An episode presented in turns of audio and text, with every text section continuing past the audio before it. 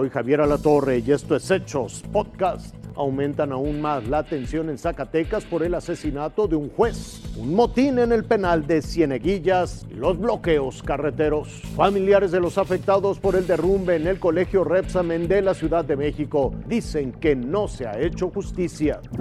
Balaceras y vehículos incendiados en carreteras. Así acabó el fin de semana en Zacatecas. La orden para provocar el caos vino dentro del penal de Cieneguillas. Era el plan para una fuga masiva de criminales, hoy presos. Se trató de un intento de evasión que fue frustrado por nuestros elementos de seguridad. En este momento, la situación al interior está controlada. Sin embargo, se reportan personas y elementos policiales lesionados. Los ataques comenzaron después de las 6 de la tarde con 30 minutos. Primero una aparente pelea de reos. Afuera, un camión de volteo fue estrellado contra la barda perimetral del Cerezo. Pretendían derribarla. Mientras, sicarios disparaban contra las torres de vigilancia del penal. Durante estos hechos, las carreteras zacatecanas fueron bloqueadas con camiones en llamas. Una caseta de peaje también ardió y ponchallantas acabaron con decenas de neumáticos. Y de manera coordinada asumió el operativo el ejército, la Guardia Nacional, la Policía Estatal. Por fortuna quedó en intento.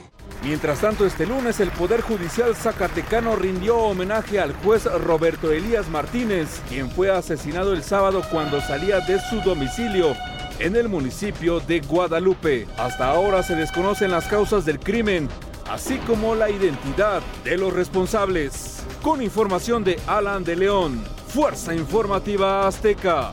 Los únicos cuatro acusados por el colapso del colegio Repsamen ya están en prisión.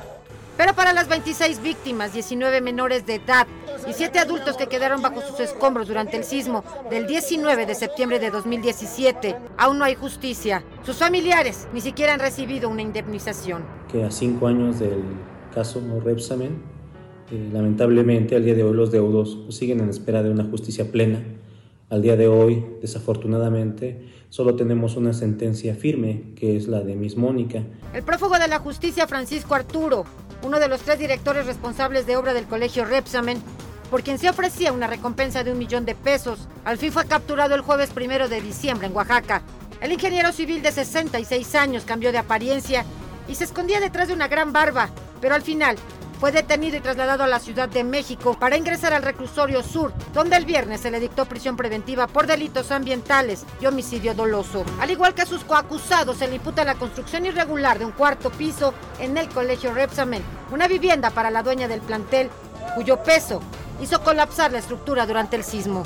El arquitecto Juan Mario, otro de los responsables de obra, arrestado en 2018, fue condenado a 208 años de cárcel por homicidio, pero un tribunal le redujo la pena a 70 años, que es la sanción máxima que prevé la ley, mientras que el arquitecto Juan Apolinar, quien también certificó la obra, capturado en 2019, ni siquiera ha enfrentado juicio. Ha recurrido a diversos amparos para seguir aplazándolo y acaba de obtener el viernes otros 90 días hábiles para seguir presentando pruebas. La dueña y directora del colegio Repsamen, Mónica García Villegas, ya fue sentenciada a 36 años y 4 meses de prisión pero a lo largo de todo el juicio se ha declarado inocente. Pero solo ellos fueron acusados. Nunca ha habido cargos contra algún servidor público por haber permitido la obra irregular en el plantel. Estamos esperando que la Comisión Ejecutiva de Atención a Víctimas de la Ciudad de México haga un análisis eh, real de los casos, analice de manera diferenciada cada familia y emite esos planes de reparación conforme a derecho.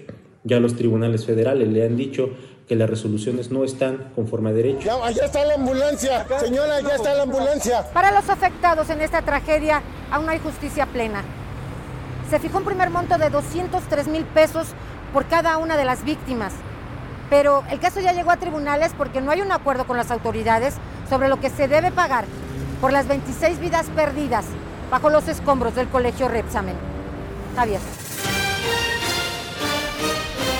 Hasta aquí las noticias, lo invitamos a seguir pendiente de los hechos.